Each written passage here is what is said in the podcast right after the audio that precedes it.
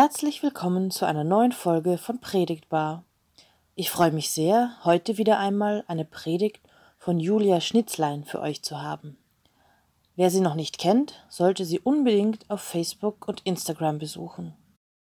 Julia Schnitzlein steigt heute in einen Briefwechsel mit Paulus ein.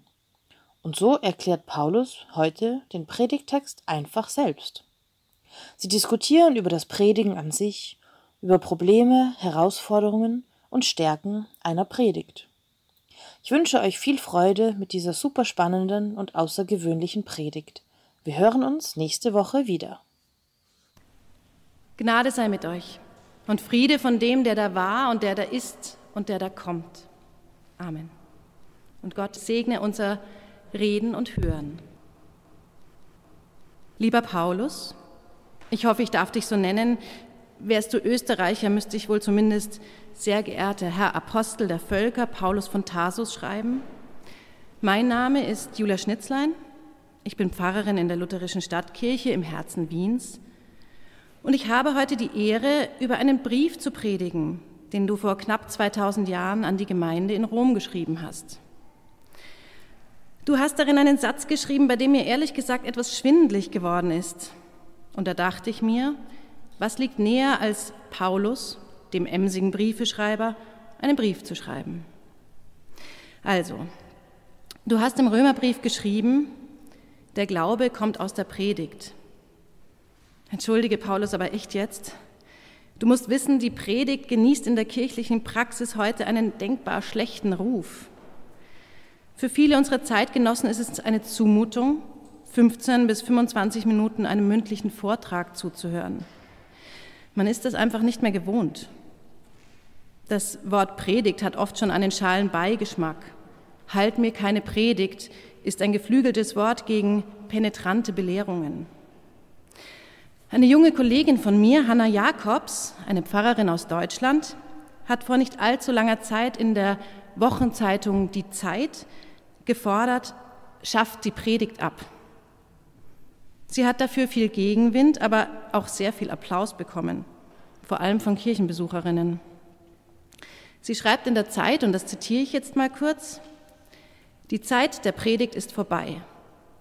Der Protestantismus ist mit seiner bleibenden Fixierung auf den Sermon heute mehr seiner Tradition verpflichtet als den religiös suchenden oder glaubenden Menschen. Doch niemand traut sich, ihr der Predigt den Randplatz zuzuweisen, der ihr im 21. Jahrhundert zukommen sollte. Es wird um der Predigt willen gepredigt.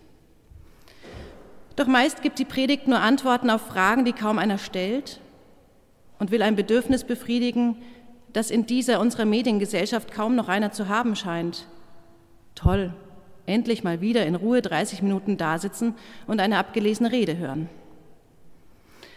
Lieber Paulus, zur Erklärung, falls du jetzt die Nase rümpfst von wegen abgelesener Rede, das mit der freien Rede, das fällt vielen von uns heute schwer, mir auch.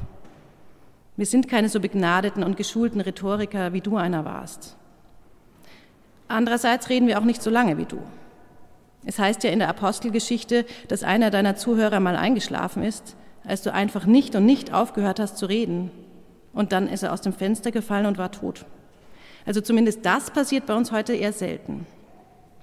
Aber zurück zu Hannah Jakobs. Sie schreibt, die meisten Predigten sind für die Menschen, die sie hören, nicht relevant. Vielen Predigten ist es abzuspüren, dass sie das Symptom einer Verlegenheit sind. Es ist die Kirche, die angesichts eines unaufhaltsamen kulturellen Wandels verlegen ist. Deswegen predigt sie erstmal weiter, komme was wolle, und kämen noch so wenige, um zuzuhören.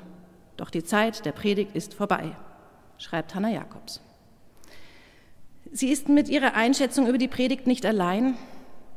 Der deutsche Schriftsteller Brutto Strauß hat mal gesagt, eine protestantische Predigt heute, das ist ungefähr so, als spräche ein Materialprüfer vom TÜV, also einer Kfz-Stätte, über den heiligen Gral. Natürlich gibt es ganz, ganz viele Kolleginnen, die sich redlich bemühen, das Predigtbild zu verbessern, die neue Formate ausprobieren, Dialogpredigten oder kleine Theaterstücke oder Briefe vorlesen.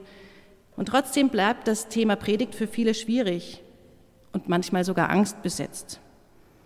Und das hängt vielleicht auch mit der von dir formulierten hohen Erwartungshaltung zusammen. Kein Glaube ohne Predigt. Das geht so weit, diese Angst, dass sogar der große Theologe Karl Barth mit knapp 80 Jahren, als er schon tausende Seiten von Dogmatik gefüllt hatte, bekennen musste, ich brauche euch nicht zu verhehlen, dass ich, solange ich denken kann, immer und so auch gestern und heute Angst gehabt habe, wenn ich predigen sollte. Das schreibt Karl Barth. Falls du ihn nicht kennen solltest, immerhin lebte er nach deiner Zeit. Er war einer der bedeutendsten Theologen des 20. Jahrhunderts. Lieber Paulus, lange Rede, kurzer Sinn. Es gibt ein Problem mit dem Satz, so kommt der Glaube aus der Predigt. Denn in der Konsequenz hieße das ja, ohne Predigt kein Glaube, ohne Glaube keine Gläubigen, ohne Gläubige keine Kirche. Und da läuten ehrlich gesagt bei mir die Alarmglocken und ich spüre leichte Panik aufsteigen. Könnten wir uns vielleicht darauf einigen, dass wir zumindest auch andere Quellen des Glaubens anführen, die Bibel oder die Sakramente, die Musik oder gelebte Nächstenliebe? Ich danke dir jetzt schon für deine Antwort und freue mich von dir zu hören. Mit lieben Grüßen aus Wien. Paulus, Knecht Christi Jesu, berufen zum Apostel, auserwählt, das Evangelium Gottes zu verkündigen. Ich grüße euch alle in Wien, die von Gott geliebt und zu Heiligen berufen sind. Gnade sei mit euch und Friede von Gott, unserem Vater und dem Herrn Jesus Christus. Zunächst danke ich Gott, dass sein Wort Bestand hat und dass es verkündet wird bis heute. Umso mehr betrübt es mich zu erfahren, dass es bei euch heute Predigten gibt, in denen offenbar das Feuer der Leidenschaft nicht mehr brennt, meine Freunde und ich, wir konnten damals gar nicht genug vom Predigen bekommen. Wir konnten gar nicht aufhören, von Gott, von Christus und seiner lebendig machenden Kraft zu sprechen. Zugegeben, die Sache mit dem Fenster und dem eingeschlafenen Jungen war etwas unangenehm, aber so etwas passiert im Eifer des Gefechts.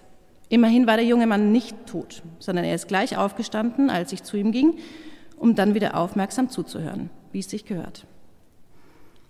Dass jemand Angst vor Predigten hat, lasse ich mir ja noch einreden, aber Angst zu predigen, das überrascht mich. Und ich soll auch noch schuld sein? Ich glaube, wir sollten mal den Begriff Predigt klären. Als ich damals an die Gemeinde in Rom geschrieben habe, der Glaube kommt aus der Predigt, habe ich nie an einen abgelesenen 20-minütigen Monolog gedacht. Ich hatte auch kein Theaterstück und keinen Ausdruckstanz vor Augen. Was ich da geschrieben habe, heißt auf Griechisch Pistis ex akois, also Glauben aus dem Gehörten. Glaube kommt aus der gehörten Botschaft. Ihr alle würdet heute Morgen nicht hier in der lutherischen Stadtkirche sitzen, wenn ihr nicht von Gott und Jesus Christus gehört hättet. Wenn Gott nicht seine Zusage wahrgemacht und euch zusammengerufen hätte. Glaube kann niemals aus uns selbst produziert werden. Er ist nicht selbst gemacht. Und er wäre nicht da, wenn uns nicht von anderen, von außen gesagt wäre, was sich niemand selbst sagen kann. Kirche bildet sich, indem Menschen die Botschaft hören und zum Glauben kommen. So wurdet auch ihr Kirche. So werdet ihr Kirche bleiben, indem ihr weitererzählt, was euer Grund und euer Ziel ist. Jesus Christus. Das war zu meiner Zeit so und das ist bis heute so. Wenn ihr die kleine Mira heute segnet, dann dürft ihr es nicht dabei belassen. Ihre Mütter, ihre Familie, ihr alle müsst ihr von Gott erzählen. Nur so kann sie auch glauben. Man darf Menschen mit ihrem Glauben nicht sich selbst überlassen. Und ganz wesentlich dabei ist, was ich eben auch schon der Gemeinde damals geschrieben habe, wir predigen nicht uns selbst, sondern Jesus Christus. Das geht auch aus meinem von dir zitierten Satz an die Römer hervor. Da schreibe ich, so kommt der Glaube aus der gehörten Botschaft, die gehörte Botschaft aber kommt aus dem Wort Christi. Liebe Freunde, Christus ist der Schlüssel. Glaube, gehörte Botschaft, Wort Christi gehören untrennbar zusammen. Gestattet mir, dass ich hier einen Mann zitiere, der zwar jünger ist als ich, aber der mich in vielen Dingen gut verstanden hat, Martin Luther. Er schrieb, alle unsere Predigten gehen dahin, dass ihr und wir allemal wissen und glauben sollen, allein Christus sei der einzige Heiland und Trost der Welt. Deshalb ziehen wir die Leute nicht an uns, sondern führen sie zu Christus, welcher der Weg, die Wahrheit und das Leben ist. Guter Mann. Also schafft die Predigt auf gar keinen Fall ab. Haltet weiter Predigten und hört weiter zu, haltet das aus. Und wenn es manchmal lang werden sollte, dann haltet euch von Fenstern fern. Seid auf jeden Fall immer bereit, euch berühren und begeistern zu lassen. Und das Übrige kann nur Gott dazu tun. Dann und wann werdet ihr vielleicht merken, wie euch plötzlich ein Gedanke in der Predigt wichtig wird, wie euch ein Wort zu Herzen geht. Das kann hier in der Kirche sein, aber vielleicht auch beim Gespräch auf der Straße oder zwischen Tür und Angel, jedenfalls dort, wo es um Christus geht. Da begegnet euch plötzlich Gottes lebendig machendes, befreiendes Wort und ihr spürt, wie er, wie Gott selbst zu euch spricht und nicht mehr der Prediger oder die Predigerin. Dieses Wunder können wir nicht machen, dieses Geschenk können wir nicht einfordern, aber wir können immer wieder darum bitten. Daher sagen wir ja auch, Herr, segne du unser Reden und Hören, damit er, damit Gott es ist, der uns ins Herz spricht.